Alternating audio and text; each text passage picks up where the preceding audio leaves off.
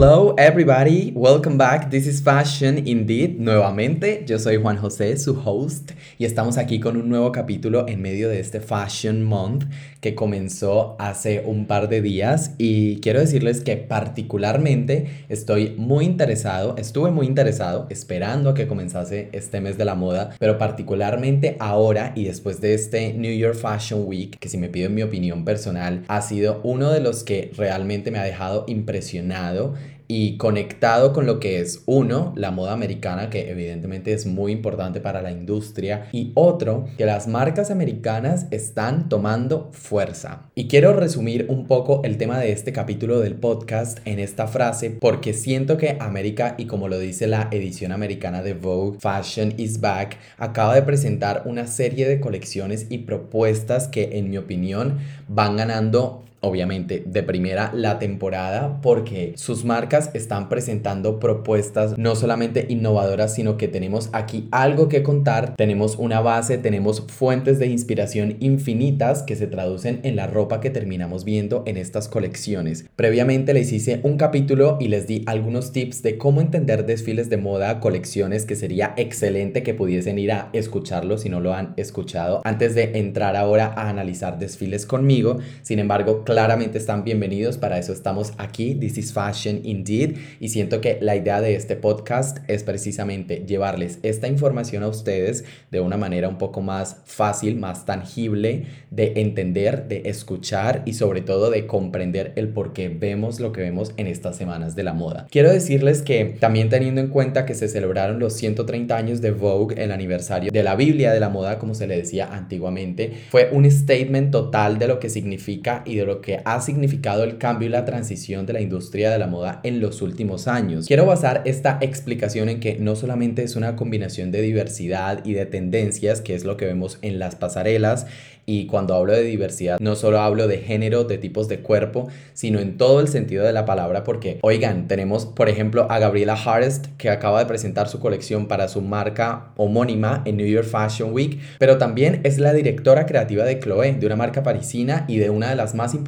Por allí pasó Lagerfeld, Stella McCartney, etc. Entonces, siento que celebrar esta diversidad no solamente habla de razas, del el lugar del mundo en donde venimos, sino que la moda realmente puede convertirse en un canal no solo de creatividad y de funcionalismo, porque evidentemente termina siendo ropa que compramos, que vemos en editoriales todos los días, pero además estamos contando que el mundo ha cambiado y que teniendo en cuenta el contexto actual, las marcas quieren demostrar algo mucho más allá, quieren tener un poco más de valor y siento que esta humanidad se puede apreciar muchísimo más ahora. Entrando en materia entonces y hablando de las marcas y de las colecciones que vimos en este New York Fashion Week, que si les soy honesto, estoy muy impresionado porque también para serles un poco honesto, siempre había sido mi tercer lugar en términos de ubicar a las semanas de la moda. Siento que París sigue siendo muy robusta y es la más fuerte de todas. Luego va Milán, luego Nueva York y finalmente Londres, que recientemente y con el fallecimiento de la reina Isabel II, vimos la cancelación del desfile de Burberry, el de Ralph Simmons, que me tenía muy, muy, muy, muy contento porque que todas estas marcas se vayan a Londres y ayuden a que Londres, que sigue siendo obviamente muy fuerte en tendencias, en vanguardismo y en presentar todas estas marcas tan importantes para la industria de la moda, pero darle un poco ese push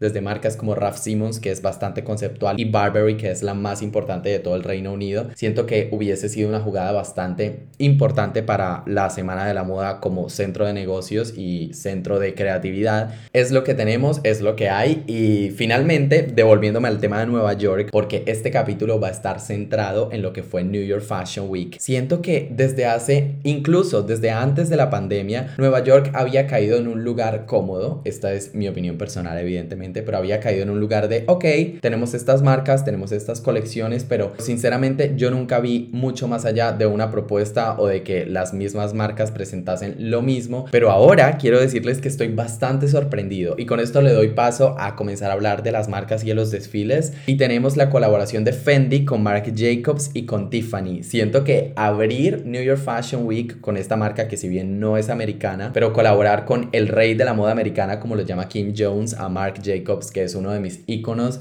de moda personales. Lo adoro, lo amo e idolatro todo lo que hizo en Louis Vuitton Louis Vuitton y lo que ha hecho con su marca y crear esta estética tan identitaria, saben que amo cuando un diseñador y una marca se apoderan de una silueta, de un estampado, de un color y lo vuelven tan suyo que es supremamente reconocible en la calle, en editoriales, en modelos, etc. Y esto es lo que ha hecho Marc Jacobs. Ahora llegan acá con una colaboración con el gigante Tiffany Co, que también hace parte de LVMH y LVMH también es dueño de Fendi. Entonces digamos que se hace un poco más fácil esta colaboración y celebran el aniversario número 25 de la Baguette. Evidentemente, y esto me encantó, colaboraron con Sarah Jessica Parker, SJP, que ya saben, Carrie Bradshaw, fue quien puso de moda a este icónico bolso que fue básicamente el primer eat bag de la historia a principio de los 2000. Entonces, tener todo este background, colaborar con ella, sentarla en primera fila con Kim Kardashian, compartir todo este background histórico que tiene esta marca y traer a estos protagonistas, algunos mainstream, pero traerlos y sentarlos aquí en este desfile que estuvo tan imponente y tan espectacular, me pareció una jugada fantástica. Siento también que en términos de diseño y de propuesta, algunas piezas funcionaban mucho más separadas y el styling evidentemente juega un papel muy importante, ojo, no solamente en esta colección, sino en muchas.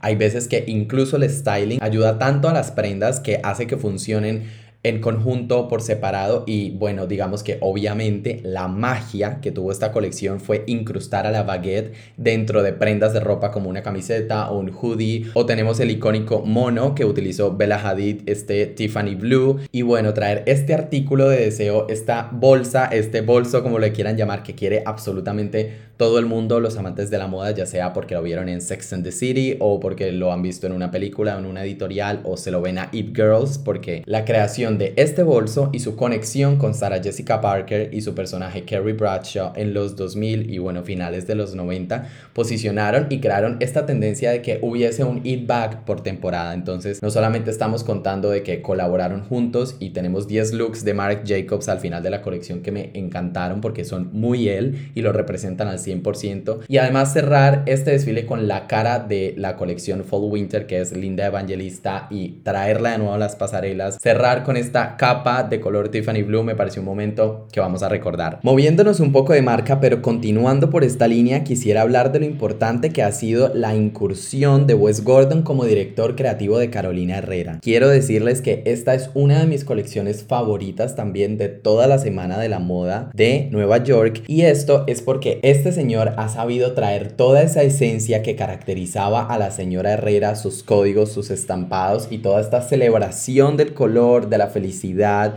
de la elegancia, porque recordemos que igual esta marca está inspirada en su misma creadora, fundadora, diseñadora, Carolina Herrera, venezolana de nacimiento, y aunque se celebre a la mujer americana, porque esta es la base de esta marca y es el corazón de esta marca, y es la mujer americana, neoyorquina, es una marca muy, muy, muy americana que también fue potenciada gracias a la conexión de Carolina Herrera con las primeras damas, porque las vistió básicamente a todas e incluso a una de ellas la vistió para su matrimonio, pero bueno, eso es otro tema que les puedo contar más adelante. Y quiero decirles que este señor ha sabido traer todos estos códigos de una manera muy actual, muy deliciosa, que se puede apreciar realmente el trabajo que hay, la investigación y toma referencias como no solamente presentar el desfile en el Hotel Plaza de Nueva York, que era uno de los lugares en donde Carolina Herrera presentaba sus colecciones antiguamente, por allá en los años 80, y traer a todas las personas, a las influenciadoras, ahora están jugando con bastantes influenciadoras latinoamericanas, lo cual me encanta. Vi por allí a Laura Tobón, que me pareció fascinante, siento que pega muchísimo con la marca, y traer a todas estas personas, presentar esta colección tan bold, tan bien referenciada, tan inspirada en esta felicidad, en estos estampados, en esos cortes de esta mujer tan elegante, tan próspera y tan bien educada como lo es la señora Herrera. Y tenemos este resultado. Carly Close, como siempre, la good girl del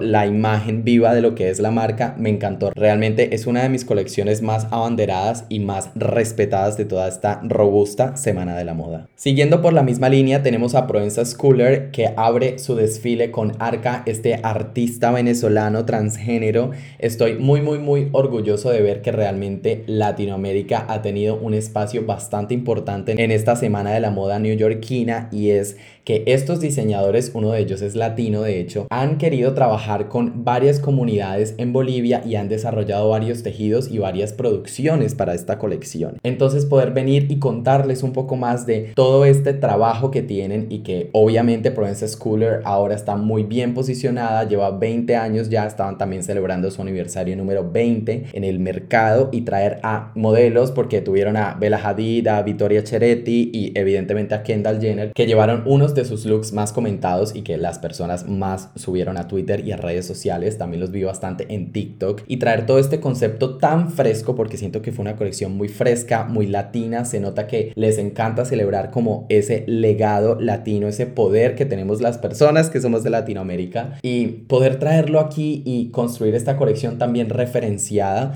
Creo que esto lo digo bastante, pero es que siento que estas colecciones llegaron al punto y a donde debían ser. Esta colección, si la pudiese definir en tres palabras, sería fresca, directa y pura. Continúo entonces con Tory Burch, otra de mis favoritas. Siento que el color blocking ya se lo apropió totalmente y lo hace de una manera muy, muy, muy cool. Quiero decirles que a pesar de que algunos estilismos me dan unos guiños a Prada y no solamente Tory Burch, también lo vi en Fendi, siento que estos estilismos un poco propositivos y salidos de lo se acerca mucho a lo que Prada ha celebrado desde hace 30 años, desde, desde toda la vida, porque es su esencia. Pero mucho más allá de eso y concentrándome en la colección y en Emily Ratajkowski en Rata, que me encanta verla en todas estas semanas de la moda, por fin desfilando para muchas marcas y haciendo lo que es, porque finalmente Emily Ratajkowski no es súper gigante, no es la súper, súper modelo, pero tiene lo suyo, es una mujer hermosa y verla finalmente en escena precisamente junto a, no sé, Vittoria Cheretti, que también la acabo de nombrar en esta colección de Tory Burch que me parece bastante acertada. Siento que hay una evolución y si se van a ver la colección de la temporada pasada se van a dar cuenta de que hay como un breakthrough.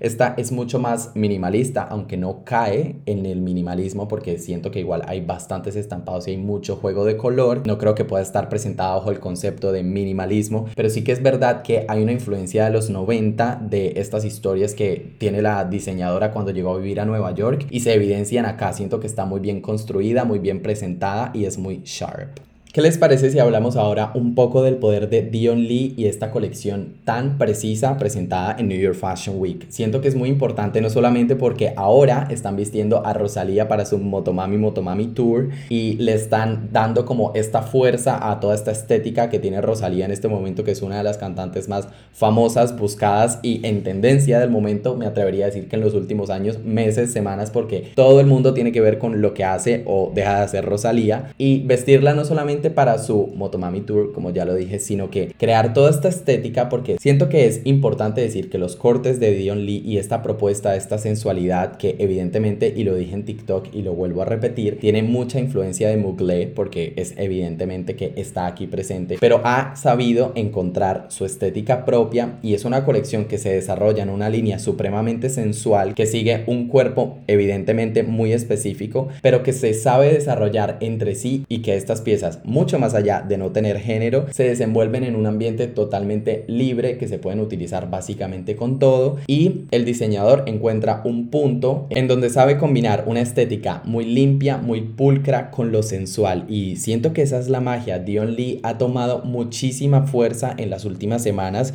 y siento que con estos desfiles, sobre todo con los dos últimos, teniendo en cuenta este que fue su final ahorita en New York Fashion Week, ha sabido decir esta es mi estética, aquí estoy y esta marca evidentemente está en tendencia, no solamente digamos por esta gestión y esta conexión con Rosalía, que es como el icono del momento, sino también por el manejo del material y la creación de estas siluetas. Para terminar, quiero que hablemos de Michael Kors Collection. Quiero decirles que siempre tengo esta inner battle with myself con Michael Kors porque sus colecciones, y bien lo he dicho, Michael Kors Collection, siempre están tan bien acertadas y este monocromatismo que ha querido venir insertando durante sus últimas colecciones me parece espectacular espectacular. Y quiero decírselos así porque mucho más allá de que ame el monocromatismo y cuando está tan bien ejecutado, tenemos estos resultados, estos cortes tan sensuales y esto es moda americana, señores. Quiero decirles que esta colección es el resumen de lo que realmente significa la moda, no solamente neoyorquina, sino americana. Este concepto de esta mujer sensual, ejecutiva, pero a la vez divertida y que le gusta explorar con tonos, con colores, con cortes, tal vez mostrando un poco más de piel o yendo un poco más seria. Todo este juego de esta colección podría definirse en lo que para mí se representa la moda americana. Evidentemente esta es una parte un poco más bold, un poco más directa a lo que buscan las mujeres para vestir. Ya por otro lado tenemos, como les nombraba ahorita, a Marc Jacobs y su trabajo porque su marca también me encanta, pero es una mujer un poco más experimental, que le gusta probar cosas nuevas, un poco más arriesgada. Pero si nos vamos a la fija y analizamos esta colección de Michael Kors, quiero decirles que es una de mis favoritas y no puedo creer que lo esté diciendo porque normalmente no es algo que me guste, no es una marca a la que le siga tanto el rastro, evidentemente porque su estética nunca ha pegado tanto como con lo que me gusta o conmigo, con mi estética propia. Pero sí quiero decirles que Michael Kors Collection Season After Season, it's freaking killing it. Eso sí, se los puedo supremamente asegurar. Y quiero cerrar este análisis de marcas diciéndoles que Laquan Smith, Gabriela Harst, que ya la nombré, Peter Du, que me encantó. Peter Du está supremamente espectacular. Las líneas que han sabido dibujar este minimalismo que evidentemente está de regreso y I'm here for it, I'm so here for it. También tuvimos desfiles como el de Telfar que me pareció bastante interesante y sus bolsos que evidentemente son el it back del momento. Brandon Maxwell con esta estética lila morada, esta mujer supremamente femenina también me encantó. Kate y Altuzarra con sus estampados y su tie-dye pero traído a una realidad más real me encantaron. Quería nombrarles estas otras marcas porque fueron otros de los desfiles que también me llamaron la atención. Pueden encontrar varios de estos análisis en mi perfil en TikTok, arroba jch- o de Janes. Me pueden seguir por allá, dejarme sus comentarios o buscarme también en Instagram y contarme qué les pareció esta semana de la moda, cuál fue su desfile favorito y decirme si están emocionados igual que yo por Milán y París. Oh my god, es que no me lo puedo creer. Finalmente estamos aquí. Entonces, ya para terminar, quiero decirles que las tendencias están aquí. Vamos a analizar sobre todo cuando ya lleguen las semanas de la moda de, Milán, de París y de Londres, que ya está a punto de terminar en este momentos y vamos a tener un capítulo resumen de las cuatro en donde vamos a comparar los resultados de cada una y decir cuáles son las tendencias que van a estar vistiendo las personas en la próxima temporada porque evidentemente a diferencia de algunas marcas como COS que olvidé nombrarla pero también me encanta COS siento que se ha sabido ganar su espacio dentro de la industria y al venir de una casa de fast fashion pero crear este concepto de arte y de minimalismo y ahora tener desfiles en donde presentan sus colecciones y están de una vez disponibles para la compra. Me parece una jugada súper ganadora, muy a lo Virgil Abloh. Pero bueno, para finalizar, les doy las gracias nuevamente por acompañarme en otro capítulo de Fashion Indeed. This is Fashion Indeed, by the way esto que les acabo de decir, traerles las colecciones, explicárselas un poco más, analizarlas y finalmente ver el resultado. Espero sus comentarios, no olviden seguirme en cualquier medio por donde me estén escuchando, estoy muy muy agradecido por su apoyo, voy a estar esperando sus comentarios en Instagram o en TikTok, vamos a analizar y quiero saber cuál fue su desfile favorito. Nuevamente, muchas gracias y nos estaremos escuchando en un próximo episodio. So this is it. This is Fashion Indeed by The Janus.